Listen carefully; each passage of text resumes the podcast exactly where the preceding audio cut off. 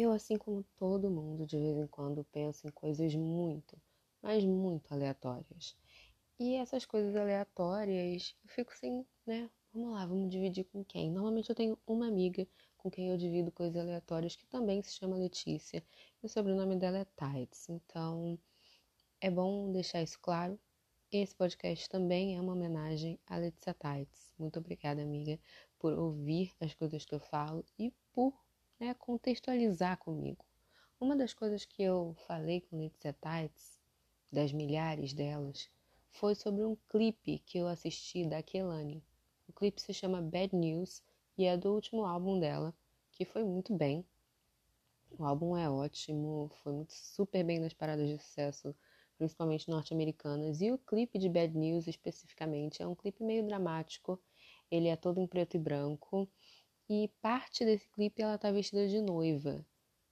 Para quem nunca ouviu a música ou nunca pegou a tradução, ela tá basicamente dizendo que ela quer que o cara que ela ama deixe de fazer besteiras porque ela não quer receber uma má notícia por telefone ou coisas do tipo. Basicamente, ele provavelmente é um criminoso, um bicheiro, não sei, um traficante, um cafetão, qualquer coisa do tipo que não, não seja muito legal. E ela tá pedindo para ele parar de fazer isso, para eles curtirem um tempo juntos e curtirem esse amor. Ok. Até aí, tudo bem. Ela tá na maior parte do clipe com um vestido de noiva, belíssimo, lindíssimo. E assim, meio mal, meio triste, às vezes escorada na parede e tal.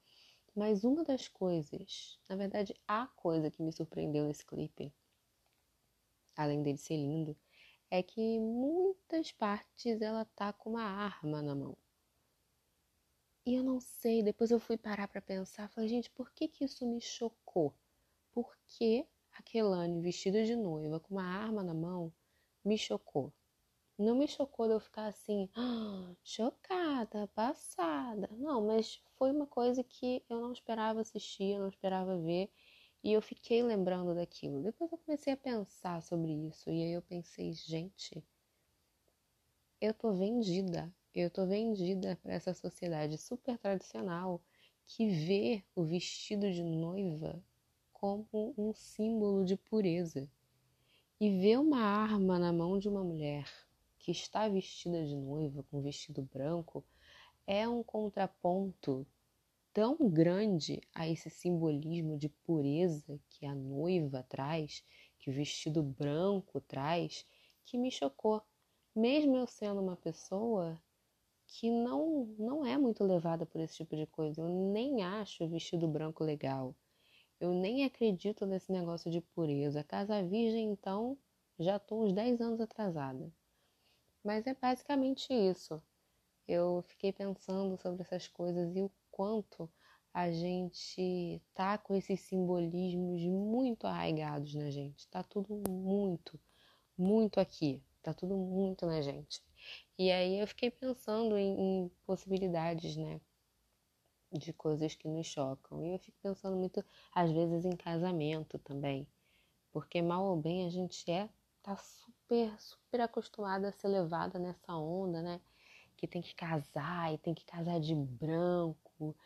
E o que me lembra uma outra coisa muito legal, que é uma série, um reality show, na verdade, da Netflix, que é Sunset Milha de Ouro, sobre corretores de imóveis lá em Los Angeles que vendem casas milionárias e maravilhosas e incríveis para pessoas também milionárias, nem tão maravilhosas assim muito menos incríveis. Mas as pessoas da corretora, ou seja, os corretores, eles são personagens, né? Como todo reality show. Reality shows são feitos de personagens. As pessoas que entram ali têm personalidades muito bem atribuídas e elas são personalidades que vão levar você a simpatizar, a não simpatizar. Tem a vilã, tem a mocinha, tem a que chora, tem o patrão, tem a ex-namorada, tem não sei o que, né? Tudo reality show, se a gente parar para pensar, é tudo meio assim. São personagens muito bem delimitados. Não vai nessa que reality shows são de fato shows da realidade. Meu amor, Meu amor, 21 edições de Big Brother, você ainda tá me dizendo que, que aquilo não é super pensado? É claro que é. Então, basicamente, eu tava lembrando desse reality show chamado Sunset Milha de Ouro, que é sobre corretores em Los Angeles. E uma delas, eu vou dar um spoiler aqui. Uma delas que eu gosto muito, a Christine, que faz exatamente o estereótipo da, da Loramar, sabe? Mas que você super simpatiza com ela, tipo uma Regina George dos corretores de imóveis. E ela se casa no final da terceira temporada. Sim, são três temporadas. Eu gostaria muito que tivessem outras, porque aquilo me entreteve demais nessa quarentena. E ela se casa. Só que o casamento dela é esteticamente ao contrário. Por que, que eu falo esteticamente ao contrário?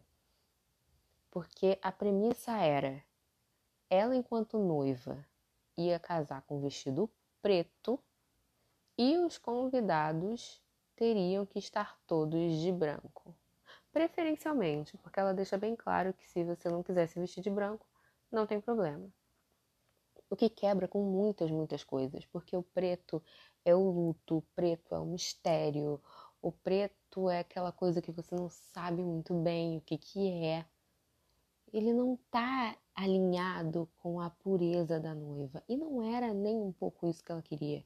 Ela queria se desalinhar completamente da pureza da noiva. Eu não estou fazendo um estudo aqui antropológico para dizer que a Christine quebrou os padrões da sociedade tradicional. Claro que não, claro que não mas eu gosto muito da ideia do casamento tradicional, da, estética dele. Mesmo que os papéis continuem os mesmos, mas a estética do casamento tradicional seja subvertida. Eu adoro isso. Eu adoro isso pessoalmente porque eu não gosto de vestido branco. Eu não me vejo muito bem assim, não me vejo muito vestida de branco no casamento.